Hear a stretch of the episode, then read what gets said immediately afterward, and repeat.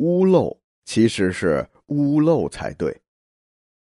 八月秋高风怒号，卷我屋上三重茅。毛飞渡江洒江郊，高者挂剑长林梢，下者飘转沉塘坳。南村群童欺我老无力，忍能对面为盗贼，公然抱矛入竹去。春交口燥呼不得，归来倚杖自叹息。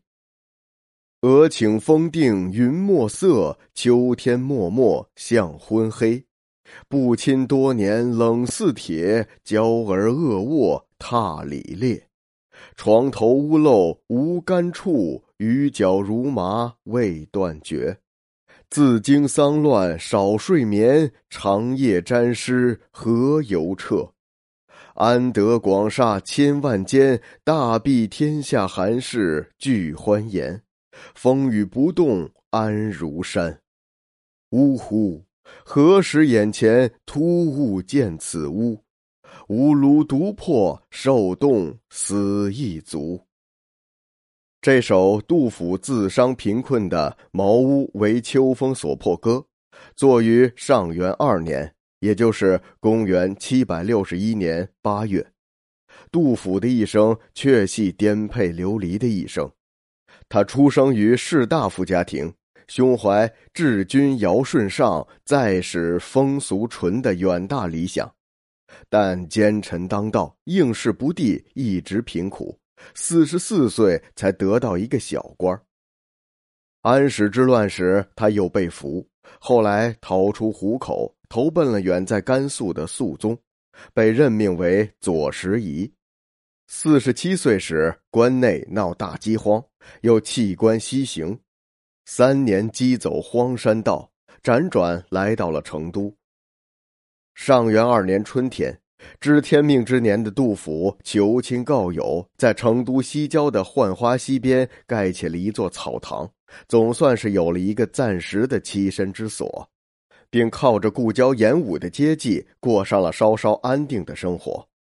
不料到了八月，怒号的秋风卷走了杜甫草堂上的茅草，晚上又下了一场大雨，弄得屋漏床湿。仕途多舛、衰老贫困的诗人感慨万千，写就了这首感人至深的诗篇。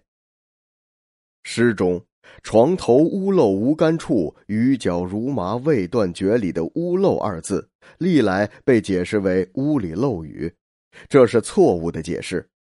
这里的“屋漏”应该翻译为房屋内的西北角，是个名词而不是动词。依据《尔雅·释公》中所说：“西南隅谓之坳，西北隅谓之屋漏，东南隅谓之要，东北隅谓之患。”西北隅谓之屋漏，在辞海中解释屋漏的第一意象是：古代室内西北隅是施小帐的地方。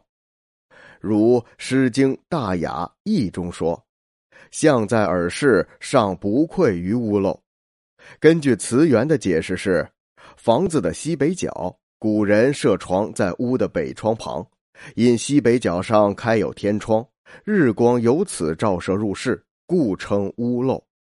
在书中说：“屋漏者，室内所处之名，可以施小帐。”而漏隐之处，正为西北隅也。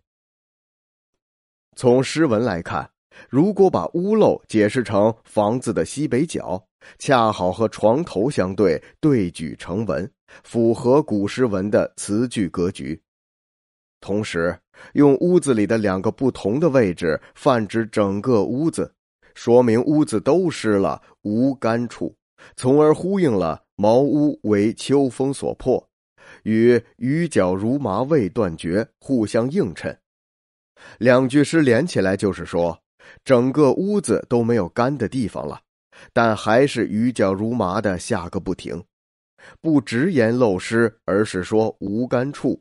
下一句的“雨脚如麻”才无语意重复之嫌，这也体现了杜甫作诗之高明啊。